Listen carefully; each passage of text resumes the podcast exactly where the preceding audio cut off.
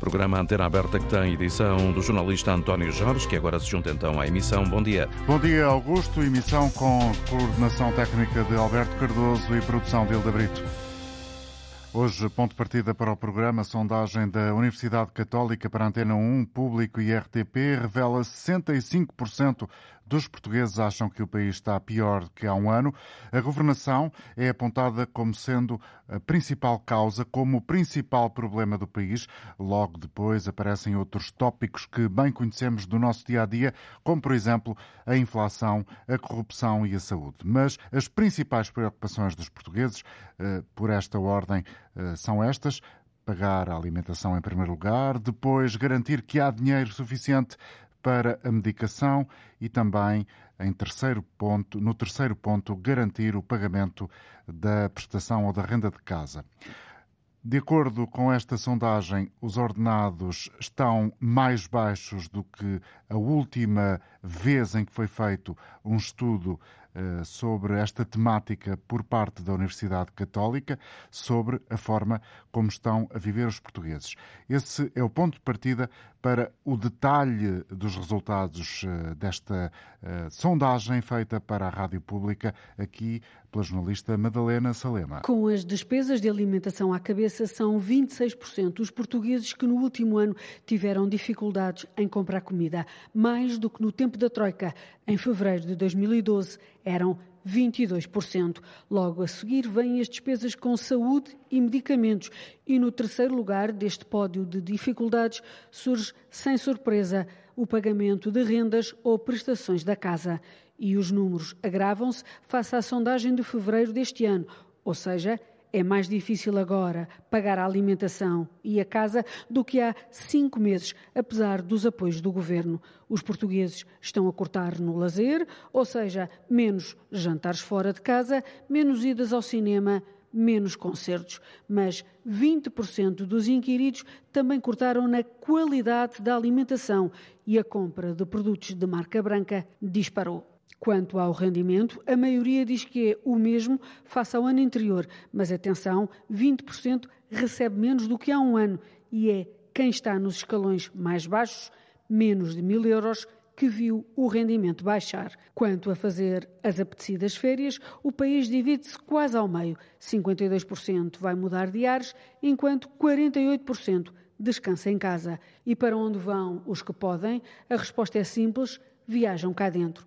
Apenas 23% vão passear ao estrangeiro, com a Europa a surgir destacada nas preferências. Esta sondagem, o inquérito que serviu para esta conclusão, para esta sondagem da Universidade Católica, foi realizado até ao passado sábado, dia 15. Os inquiridos foram selecionados aleatoriamente a partir de uma lista de números de telemóvel, também ela gerada de forma aleatória. Foram obtidas 1.006 respostas válidas, que foram depois ponderadas de acordo com a distribuição da população por sexo, escalões etários e região, com base no recenseamento eleitoral. A taxa de resposta foi de 29%, a margem de erro é de 3,1%.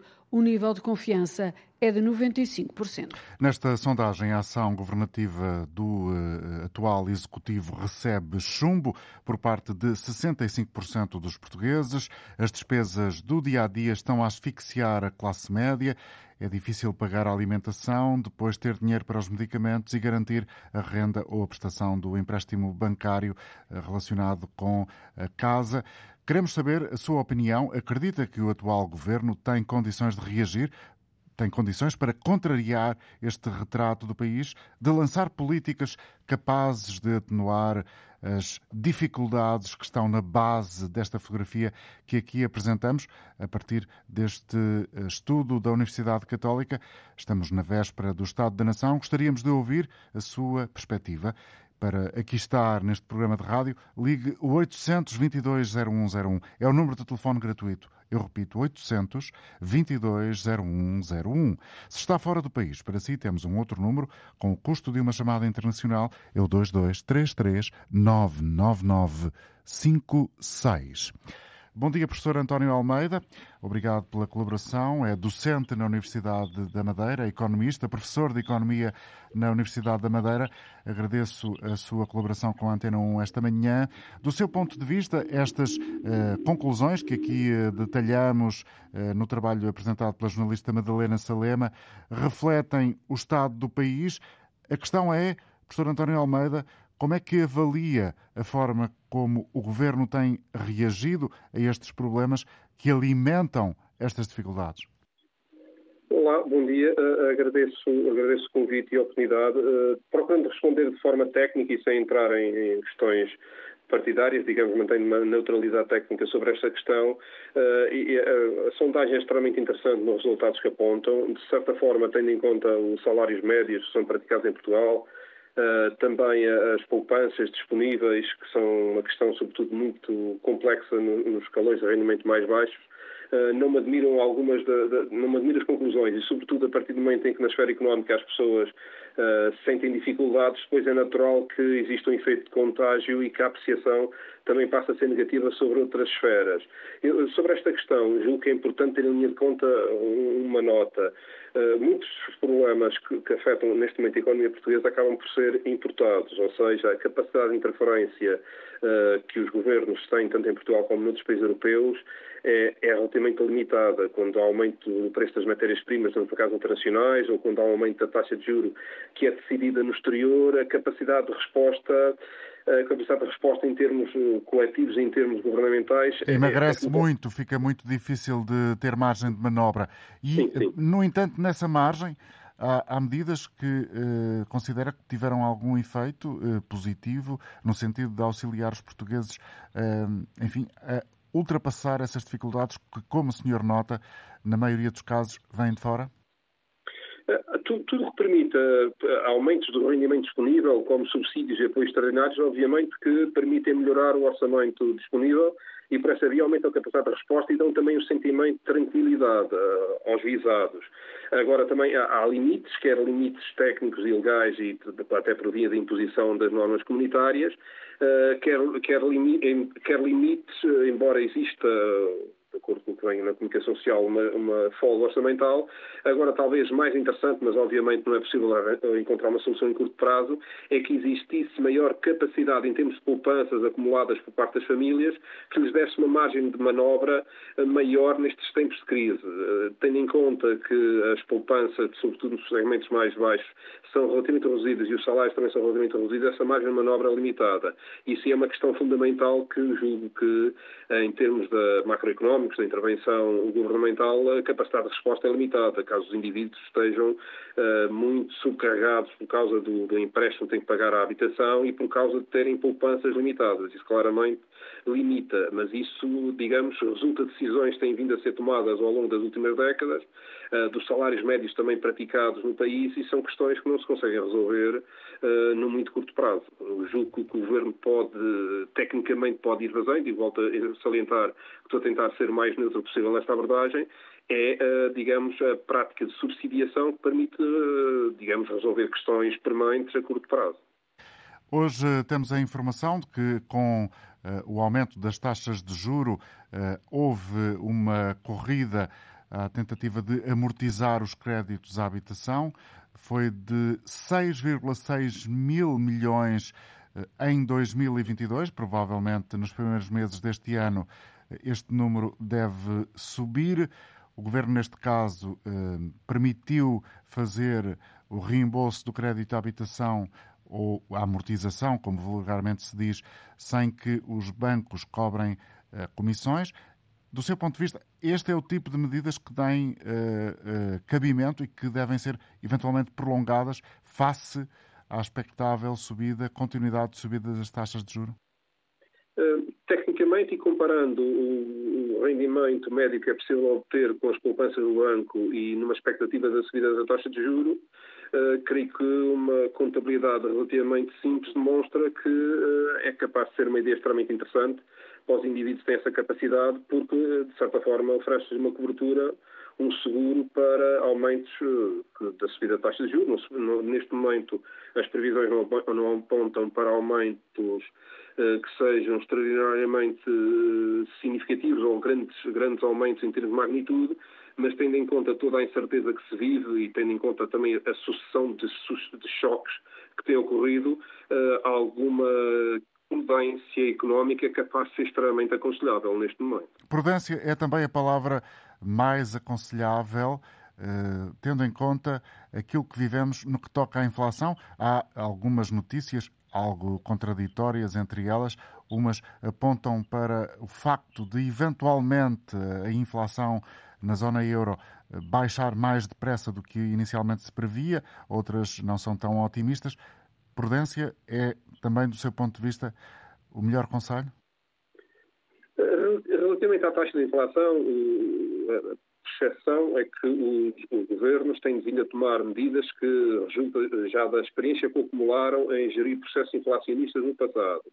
O que me parece aqui extremamente importante é que uh, muitos destes episódios resultam de alterações no mercado, nos mercados de matérias-primas e fundamentais e também de produtos alimentares, que reagem a eventos que ocorrem na cena internacional. E, nesse sentido, a prudência habitual passa pela contenção na subida de salários, também por algumas medidas que permitem a racionalização no acesso aos mercados, uh, também por poupanças que são feitas uh, ao nível das decisões individuais, mas aí a capacidade de intervenção ao nível dos governos nacionais é claramente mais limitada. Que instrumentos tem um governo, professor António Almeida, professor de Economia na Universidade da Madeira, que estamos a ouvir neste início do programa, que instrumentos, que ferramentas dispõe um executivo, nomeadamente em Portugal, para, por exemplo, tentar inverter uma realidade que é apontada por muitos como eh, uma das eh, causas mais relevantes eh, para as dificuldades que grande parte da população sente, ou seja, os salários muito baixos, a mão de obra barata. Como é que isso se pode reverter, tendo em conta a capacidade de poder político? sobre essa matéria, obviamente, há, especialistas muito mais uh, qualificados e com muito mais experiência do que eu. O, que se pode, o que se pode, o que eu posso referenciar, e também tendo em conta, de certa forma, um ponto de vista insular sobre a matéria, uh, obviamente poderá, uh, poderá haver contenção salarial, mas a contenção salarial num contexto de um país em que os salários, em termos europeus, são relativamente baixos, é sempre uma matéria extremamente delicada do ponto de vista social.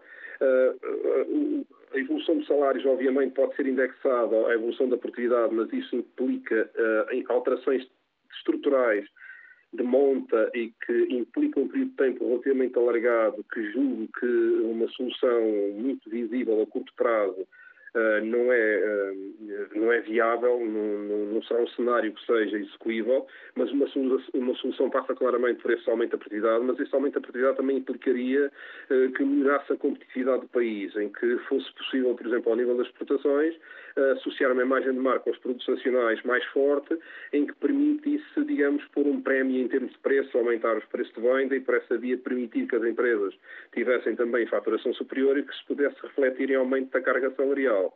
Uh, só que esses processos implicam às vezes décadas para se consolidarem e para permitirem que claramente existem, uh, exista essa melhoria em termos de, de, dos preços de venda no exterior.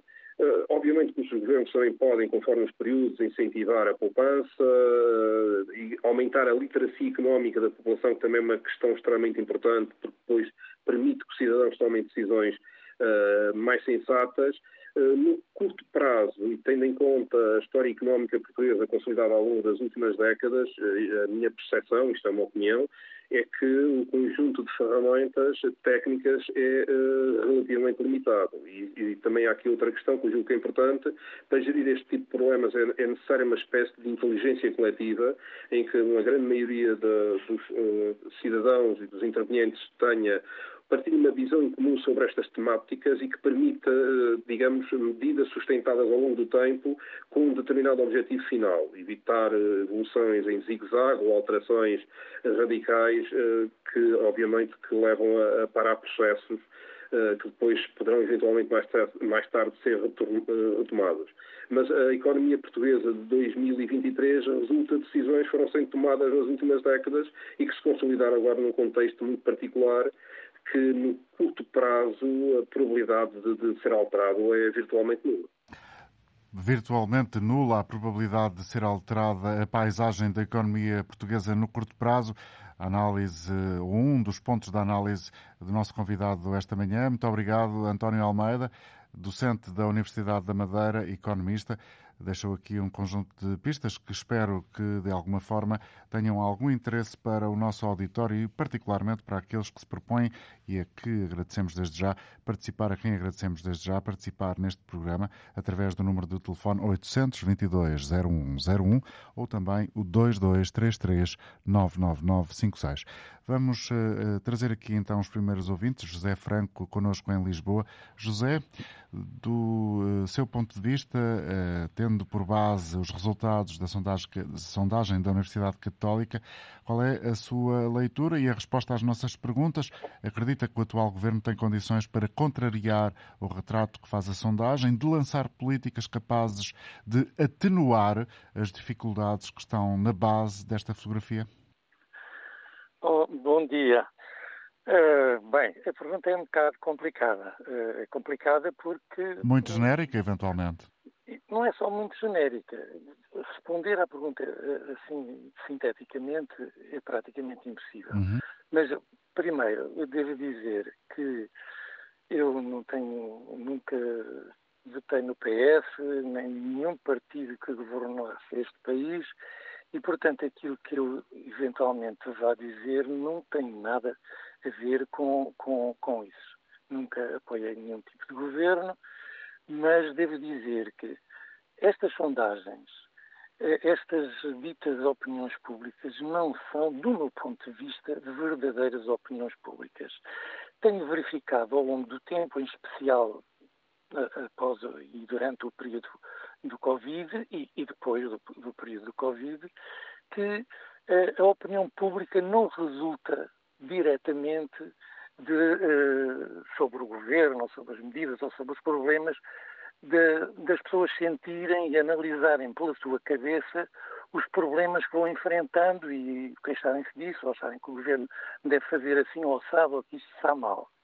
O que eu tenho verificado é que tem havido, e sobretudo eh, neste último, este, que este último governo tomou posse, uma constante, eh, como é que eu ia dizer, através dos órgãos de informação, tem havido sobre as pessoas um constante massacrar de, de uma série de questões, de, de modo a que a, a opinião pública fosse formatada.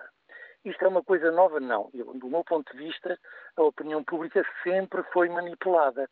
E normalmente é manipulada, umas vezes mais, outras vezes menos, através das, das, pessoas que mandam nessas empresas, através do governo, através daqueles que têm poder para isso.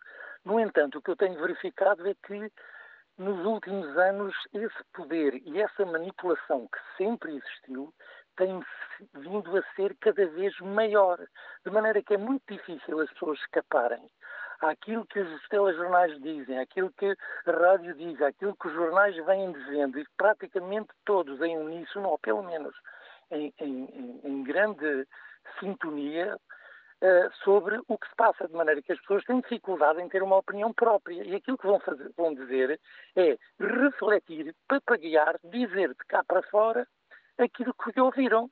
Aquilo que ouviram, como é tudo mais ou menos a mesma coisa, acaba por ser uh, relativamente semelhante. E então, depois surgem estes inquéritos à população em que se vem dizer isto e aquilo e aquilo outro. Não quer dizer que as pessoas tenham mentido. Tenham mentido. As pessoas dizem aquilo que pensam.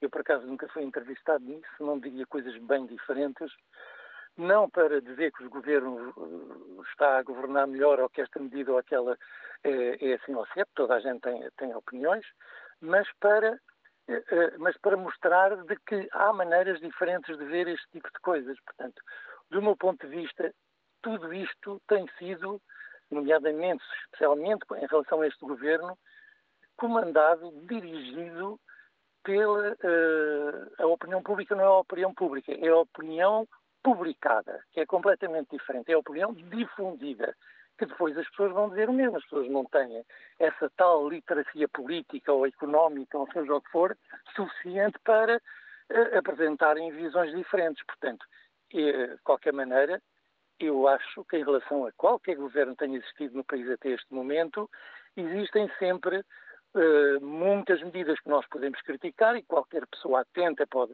criticar e pode justificar, e outras que são mais suscetíveis de ter um apoio maior ou menor. Isso é igual em todos, seja qual for a situação económica ou política do país. Neste momento, com esta manipulação, seria muito difícil que as pessoas dissessem coisas diferentes e eu não vou dizer que as pessoas não não dizem que a situação está pior. Para aqueles que têm pouco, a situação nunca esteve boa. Para aqueles que têm muito, que têm muito, se calhar esta situação é das melhores, porque o que nós temos verificado é que aqueles que eh, mais ganham ou que mais recebem, ou os mais ricos, vão ficando cada vez mais ricos. E os que ganham menos e que são mais pobres vão ficando cada vez mais pobres. Hum. E, portanto, é isso que se passa do meu ponto de vista. Muito obrigado por ter vindo partilhá-lo connosco. José obrigado. Franco, em Lisboa, muito bom dia para si. Em Azeitão, eh, cumprimento agora a próxima ouvinte a entrar em programa, chama-se Lisete Jorge. Bom dia. Bom dia. Bom dia e bem-vinda. Faça favor, Lisete, estamos a ouvi-la. Bom dia. Eu sobre, eu sobre a minha opinião sobre uh, estatísticas e sobre uh, o nosso país é que nós não temos ordenados uh, à altura da de qualquer país da União Europeia, pertencemos à União Europeia.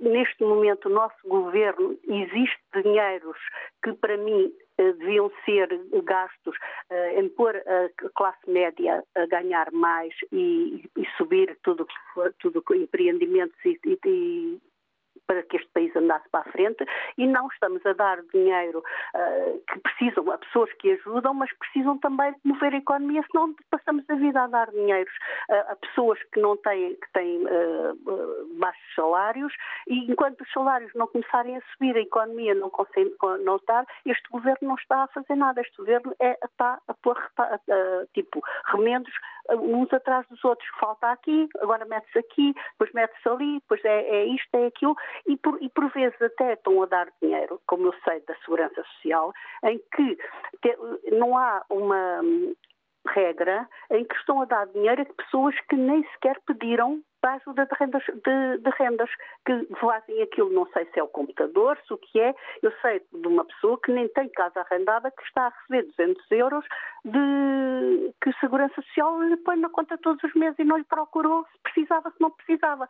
E até que ponto as organizações, as coisas estão feitas de maneira porque os dinheiros vão-se embora e nós continuamos, o povo português continua na mesma cada vez estamos piores. Nós não temos uh, eu fui reformada há, há 15 anos e eu fui reformada com 700 euros e neste momento estou com 770. Eu, há, há, há 15 anos esse dinheiro dava para mim. Neste momento, com a inflação e com as coisas, embora digam que é muito pouco, que a inflação que é 2%, que é 3%, que é isto e aquilo, mas na minha bolsa não. Porque o que eu não, não faço a mesma coisa como esse dinheiro. Eu, neste momento, estou com o ordenado mínimo nacional eu trabalhei para ter uma reforma digna e neste momento estou a passar para trás.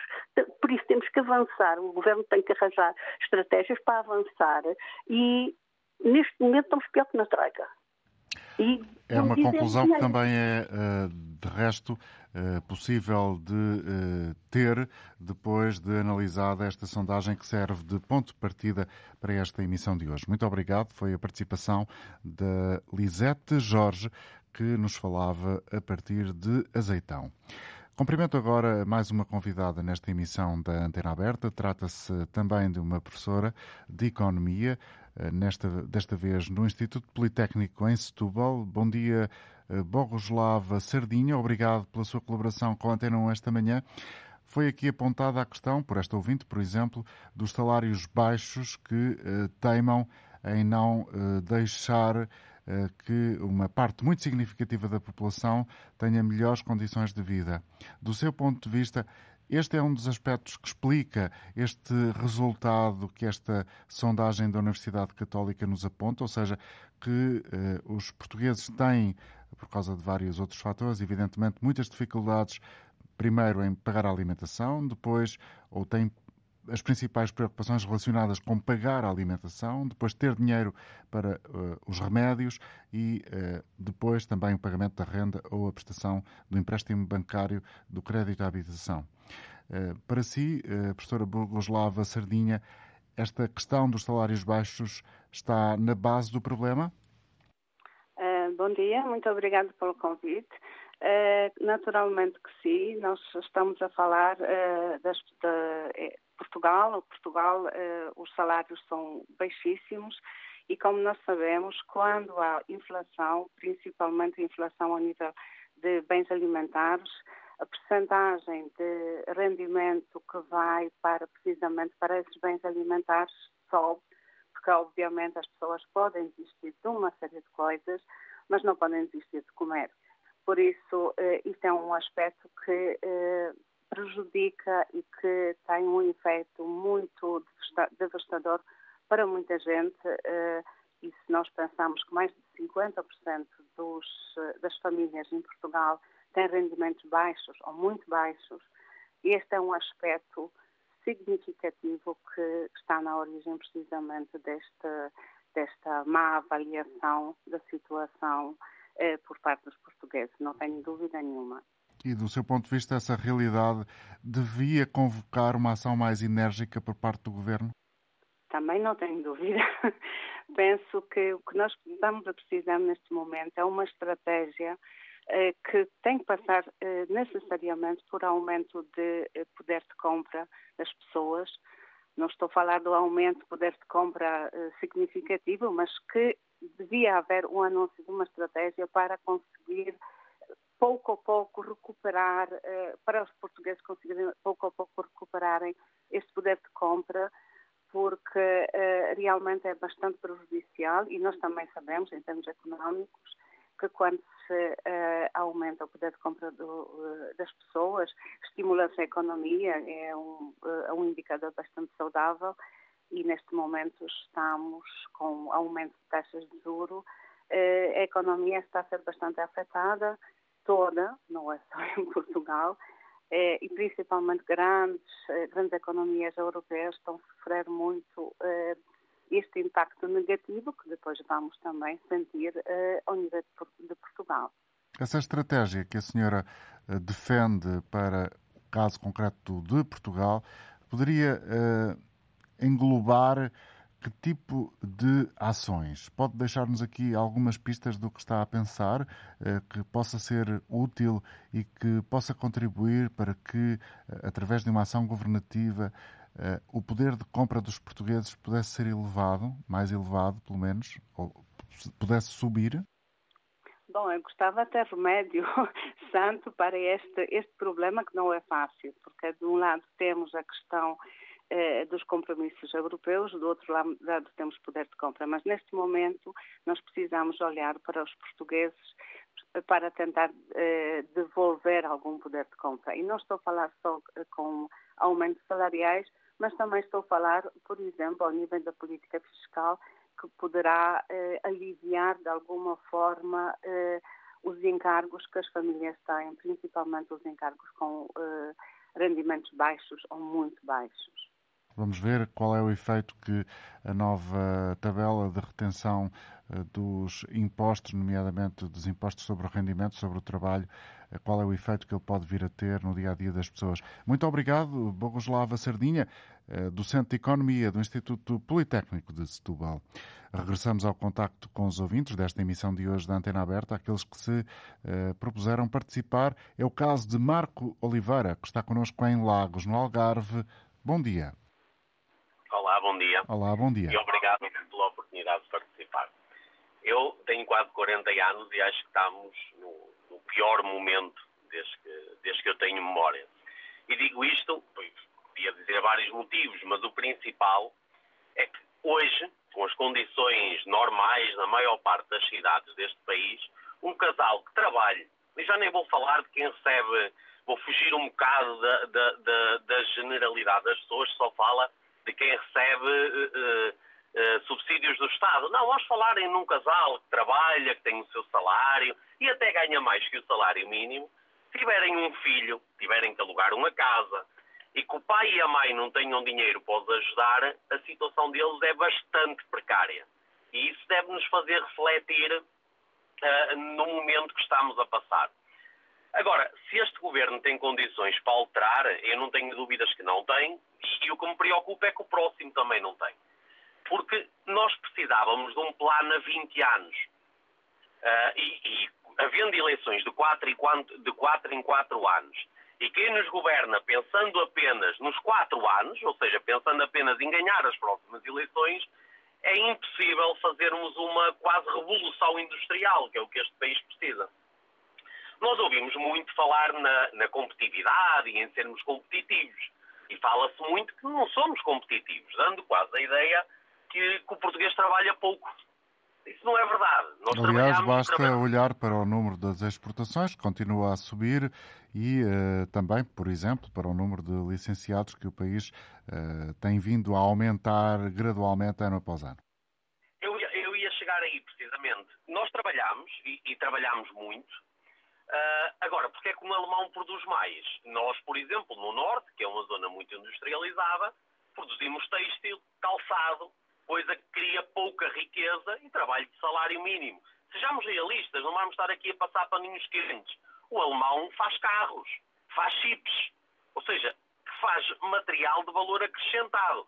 Pior, pior não, uh, faz-los com os nossos engenheiros, que é uma coisa ou seja, nós formamos, o nosso Estado gasta uma fortuna para formar engenheiros, para formar técnicos superiores, que depois são aproveitados por países mais fortes economicamente para criar lá riqueza. E daí eu falo, o, o, ideal, quer dizer, e daí o tal projeto a 20 anos, uh, seria sem dúvida quase uma revolução industrial neste país. Nós temos boas empresas, bons empresários, mas são pouquinhos. E tínhamos que, quase que reunindo com eles, tentar trazer para cá essas empresas que criam realmente valor, não é? Porque, reparem, uma alta Europa tem uma média de salários alta, bem superior a uma fábrica de sapatos ou uma fábrica têxtil. Mas o problema é que as pessoas têm que comer hoje, não têm que comer daqui a 20 anos. E a única solução que me parece neste momento que melhorava um pouco a vida das pessoas é, sem dúvida alguma, baixar a taxação sobre o trabalho. Não pode ser melhor estar em casa do que estar a trabalhar. O governo tem que baixar os impostos sobre o trabalho. É a única maneira de conseguirmos que uh, as pessoas tenham mais rendimento disponível. Porque a subida dos salários que todos desejamos e que todos queremos não se consegue de um dia para o outro, porque repara, uma, uma têxtil ou uma fábrica de sapatos, para eu não fugir muito do, do que comecei a dizer ao início, se subir muito os salários deixa de ser competitivo. E deixa de ser competitivo porquê? Porque o concorrente dele é uma fábrica no Bangladesh ou na Índia. Ao contrário que se, produzíssemos, por exemplo, mais automóveis, ou mais chips, ou, ou, ou, mais tecnologia, mais valor acrescentado, o nosso concorrente seria a Alemanha, seria a França, onde nós, sem dúvida, seríamos extremamente competitivos, não é? E para terminar, eu acho que temos outro problema muito grave. Não se fala de dinheiro nas escolas. Ou seja, quando nós saímos das escolas, nós saímos completamente impreparados para tudo. Eu devo lhe dizer que tudo que eu fui fazendo ao longo da minha vida, e, e, e foram já algumas coisas, eu fui aprendendo com as pancadas que levei. Ou seja, você abre uma empresa e não faz a mínima ideia como é que aquilo funciona. Aliás, seria interessante tentarmos perceber porque é que tantas empresas fecham no primeiro ano de atividade. Eu digo-vos porquê. Nós não fazemos a mínima ideia quando abrimos uma empresa do que temos para pagar, em que dia temos para pagar. Ou seja, nós somos atirados para a vida completamente impreparados. Porquê? Porque nas escolas não nos é ensinado. Quando, por exemplo, alguém sai de um curso superior de engenharia ele é formatado para ser empregado. Ninguém o formata para ele empreender, para ele saber, olha, podes seguir este caminho, criar o teu, posto, o teu próprio posto de trabalho, fundares uma empresa, e olha, isto funciona assim, tu vais ter que gerar todos os meses este dinheiro para pagar estas despesas fixas. Ninguém neste país faz a mínima ideia do que isso é. Nós só sabemos quando, quando abrimos, quando empreendemos, e começam a chegar as contas para pagar. E depois é assim, quem tem um bocado de estofo aguenta, quem não tem, cai. No, no geral era isto que eu queria dizer. Obrigado pelo seu contributo, Marco. Que, que a situação das pessoas melhor, mas sinceramente não me parece que a situação de Portugal esteja fácil e esteja para melhorar. Muito obrigado, Marco de Oliveira, a falar-nos a partir de Lagos. Em Gondomar, Francisco Pereira. Bom dia para si, Francisco. Bom dia, Dr. António Jorge. Passou bem? Vamos ouvir é a sua opinião. É um gosto uh, falar com vocês aqui e cumprimento também todos os ouvintes da Antena 1. Bom, o que eu. Estou? Estou? Sim, estou a ouvi-lo perfeitamente. Uh, obrigado. O que eu mais ou menos uh, queria falar sobre o assunto é com o que se passa com, com, a, com a atualidade sobre, sobre uh, o custo de vida. muita gente toma a culpa e os governos principalmente tomam a culpa ao que se passa na Europa, também tem e todo mundo sabe disso. Mas, no meu entender, penso que eles, mais que ninguém, quem tem governado o nosso país são os culpados. Neste caso, vou-me destinar mais para os que estão hoje, não é? Que o governo que está hoje tem culpa no que está a passar, porque deixou inflacionar tudo, ou seja, as coisas uh, que nós no supermercado uh, comprávamos a um preço, toda a gente sabe que hoje está a duplicar ou a triplicar. E o que é que nos acontece? nós eh, que fazemos essas compras, chegamos lá, temos que pagar. Podemos refilar, mas temos que pagar. O certo é que o governo poderia ter, ter tomado as, as devidas precauções para que isso não viesse a acontecer.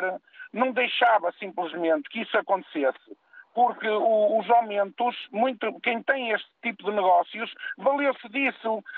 nós chegamos às partilheiras e vemos isso. Um, um produto que hoje está a um euro, amanhã nós chegamos lá e somos surpreendidos com mais 30 cêntimos pelo mesmo produto. Ora, não encareceu, porque não houve, uma, não houve a mão de obra não encarece assim de um dia para o outro. É? E, e, e, depois, também fugindo mais um bocadinho à questão, uh, queria também falar no, no, que respeita aos subsídios. Este governo é um governo de subsídios. Eu não sou contra que, que ajude as pessoas, pelo contrário, acho que sim que as pessoas têm que ser ajudadas, pois se as pessoas não conseguem pagar as suas despesas uh, do dia a dia, uh, tem que haver alguém que os ajude. Ok, tudo bem, mas é um governo de subsídios. Eu, derivado à minha profissão, ouço aqui diariamente, no, eu sou taxista, aqui em Gondomar, e ouço aqui diariamente pessoas que se queixam e queixam, e eu próprio sei que é a realidade, eh, e depois verifico que essas mesmas pessoas, e obviamente que eu não lhes vou dizer isso na cara, vivem à custa dos subsídios, não fazem rigorosamente nada. Está a perceber, doutor António Jorge? E isso custa-nos porque eu tenho uma pequena empresa e sei quanto é que deixo todos os meses para a segurança social, os aumentos que há, muita gente não faz ideia do que é uma pequena ou média empresa, os, os, os aumentos que há de, de, ordenado, quando o patrão vai fazer os descontos, porque não é só o dinheiro, os 50 aos 80 euros que o funcionário leva por ano a mais, por, por mês a mais, eh, para, para casa é o que o patrão ou o que a empresa vai ter que pagar à segurança social. Por exemplo, quando, quando, quando chega ao subsídio de férias e ao subsídio de Natal, quanto é que a empresa desembolsa mais? O, o, o Estado, neste caso o Governo, não se preocupa se a empresa pode ou não pagar. Tudo isso são coisas que o governo poderia melhorar, ajudar essas pequenas e médias empresas, porque se nós aumentávamos, por exemplo, aumentava se calhar se propusesse isso, quando é para fazer, para rever a, coisa laboral uh, anualmente, poderia, poderia propor isso e, e, se calhar o patrão, em vez de quem nos representa, em vez de uh, acordar 50 ou 60 euros anual, uh, mensal de aumento, se calhar poderia ir aos 80 ou aos 100 e o, e o trabalhador ficava com mais um, um pouco de poder de compra se nos libertasse nesses impostos, porque toda a gente sabe, quem está do meu lado e sabe perfeitamente o que eu estou a falar. Por exemplo, eu chego ao fim do mês e pago 1.300 euros para a Segurança Social, de quatro funcionários. E chego a, ao mês de agosto, e ao mês de julho, e ao mês de dezembro, nos subsídios, eu pago 2.600. Isso não é justo. Obrigado. O, Francisco, o governo podemos odiar nisso. Fica aqui a sua chamada de atenção. Eh, fica também aqui a sua experiência enquanto pequeno empresário. Francisco Pereira falava-nos de Gondomar, ainda a norte, em Santo Tirso, Artur Coutinho. Olá, Artur. Vamos ouvir as suas respostas e a sua opinião. Muito bom dia. Bom dia. É, realmente, como já disseram, a maior parte das pessoas não faz ideia eh, do, do que é ser empresário e, e o que é que isso implica. Eh, quanto a, na minha opinião, eh, é a minha opinião que devia haver uma descida dos impostos. E parece que cada vez criam mais impostos, taxas e taxinhas. Eh, por exemplo, que um funcionário que ganha, um empregado que ganha o salário mínimo nacional leva para casa, trabalha o ano inteiro e leva para casa 9.500 euros. O Estado, só de Segurança Social e IVA, se eu faturar uh, o ordenado dele leva 7 mil euros.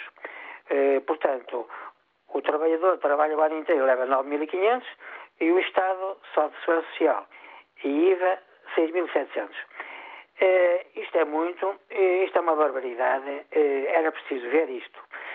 outra coisa, numa fatura que tenha 100, 100, 100 de lucro, esse 100 de lucro pagam 23 de IVA. 22 de IRC e 21,84 de IRS. Total, os 100 de lucro pagam 66,84 ao Estado. Outra barbaridade. E depois cria-se a ideia que as empresas ganham, ganham muito, mas não sei o quê, mas não sei o que mais. Mas isto é, isto é preciso haver esclarecimento económico e é preciso haver esclarecimento matemático, esclarecimento empresarial e outra coisa é a consequência da abertura à União Europeia. Porque agora vêm para aí milhares e milhares de pessoas e vêm com poder de compra diferente, vêm gastar dinheiro, vêm fazer subir os preços, etc, etc, etc, vêm subir o preço das casas, no, uh, os turistas, etc. E, e, portanto, só se fala na União Europeia uh, naquilo que convém e não se fala naquilo que nós pagamos para a União Europeia estar aqui dentro a tomar conta disto. Eh, de maneira que era preciso começar a dar uma educação como deve ser, esclarecer isto tudo como deve ser e, e falar em coisas sérias e deixarmos cá a dar a brincar com coisas sérias. Obrigado, Artur, por ter estado aqui connosco a apontar, como ouvimos uh, nesta emissão, vários exemplos das dificuldades das empresas. É preciso ver isto alertava a partir de Santo Tirso Artur Coutinho. Descemos no mapa e paramos em Odivelas, porque é lá que está Celestino Costa. Bom dia. Bom dia, Celestino. Sim, bom, dia. bom dia. Muito bom dia. Bom, é, sobre o tema de hoje é para dizer o seguinte. Eh, de facto, as pessoas, eh, os mil e tal pessoas que responderam ao inquérito representam um milionésimo da população de, de Portugal. Mas pronto, é uma amostra, tenho, exatamente.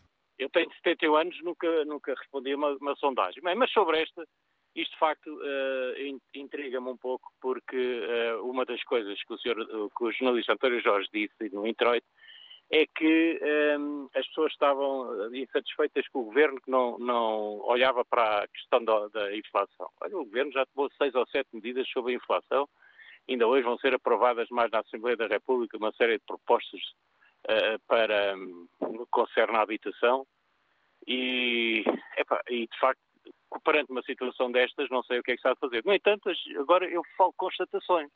Chego aos restaurantes, está tudo cheio, tem que estar na fila.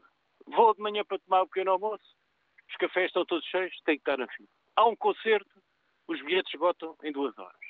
Há um outro espetáculo qualquer, os bilhetes esgotam em duas horas. Sai um modelo de um, um telemóvel novo, faço fila na loja para se comprar um telemóvel de mil e não sei quantos euros.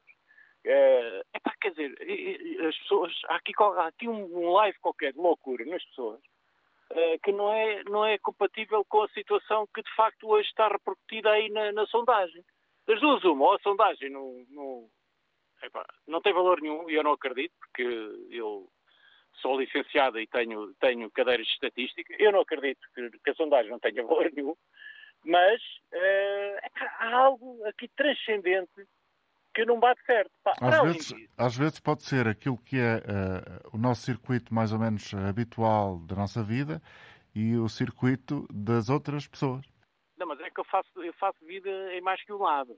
Eu faço vida em mais que um lado. Eu, por acaso, está-me a apanhar em Odivelas agora, onde eu vou almoçar aqui um bocado, e é um restaurante que comporta 400 pessoas e tenho a certeza absoluta que a partir da hora há fila. Veja bem. Uhum. Uh, eu vivo também no Algarve, onde tenho, desde que começou a pandemia, fui viver para o Algarve, mas ando para baixo e para cima, porque tenho mas, vida... mas percebe o meu ponto, não é particularmente sim, dirigido sim, a si, é mais um sim. protótipo de uma eventual mas, análise. Mas, mas repare, eh, eu, eu, por motivos de saúde, desloco-me a miúdo ao Porto, é impossível um restaurante no Porto se não for ao meio-dia, meio-dia e um quarto. Só posso passar disso, a gente já não... E depois aqui, é os restaurantes que servem mal e os que servem bem os que são caros e os que são baratos. É tudo cheio. Quer dizer que não há, não há escolha. Quer dizer, pode dizer assim, pá, vamos àquilo que é mais caro. Pode, está cheio. Pá, vamos a este que é mais barato, nem pensar. Está cheio. Eu digo assim, as pessoas, ou das duas, uma, não têm noção das dificuldades, e de facto, primeiro é a alimentação, depois os medicamentos e depois a renda da casa. Ou não têm noção, ou quando têm dinheiro gastam e depois logo se vê o que é que sobra do mês. Eu, uh, isto intriga-me, porque também passo por dificuldades, como passam os outros. Não, isso não, não, não, não está aqui a questão. Sou formado e tenho, tenho uh, o problema de, de, de, do dinheiro ser sempre à justa, como se costuma dizer. Não é?